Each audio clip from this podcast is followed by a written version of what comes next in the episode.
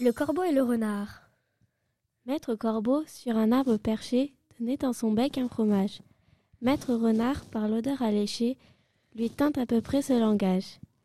Eh, bonjour, monsieur, du corbeau, que vous êtes joli, que vous me semblez beau. Sans mentir, si votre ramage se rapporte à votre plumage, vous êtes le phénix des hôtes de ces bois.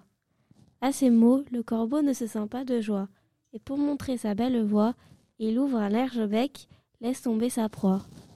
Le renard s'en saisit et dit Mon bon monsieur, apprenez que tout flatteur vit aux dépens de celui qui l'écoute. Cette leçon vaut bien fromage sans doute. Le, le, corbeau, honteux et confus, jura, mais un peu tard, qu'on ne l'y prendrait plus. Jean de La Fontaine.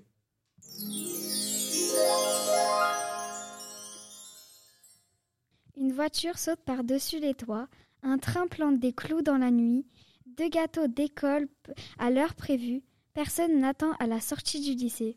Ce n'est pas un rêve, ce n'est pas un jeu, je ne fais pas esprit si dans ma tête ça s'embrouille un peu. J'ai vu vraiment un crocodile mettre des gants, une femme jambes nues, morte de froid sur un banc. Bernard Friot.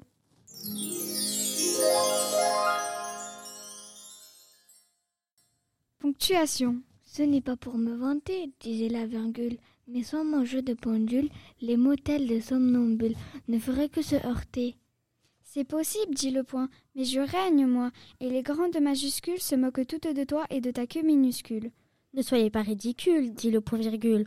On vous voit moins que la trace de fourmis sur une glace. Cessez vos conciliabules, ou tous les deux, je vous remplace. Maurice Carême.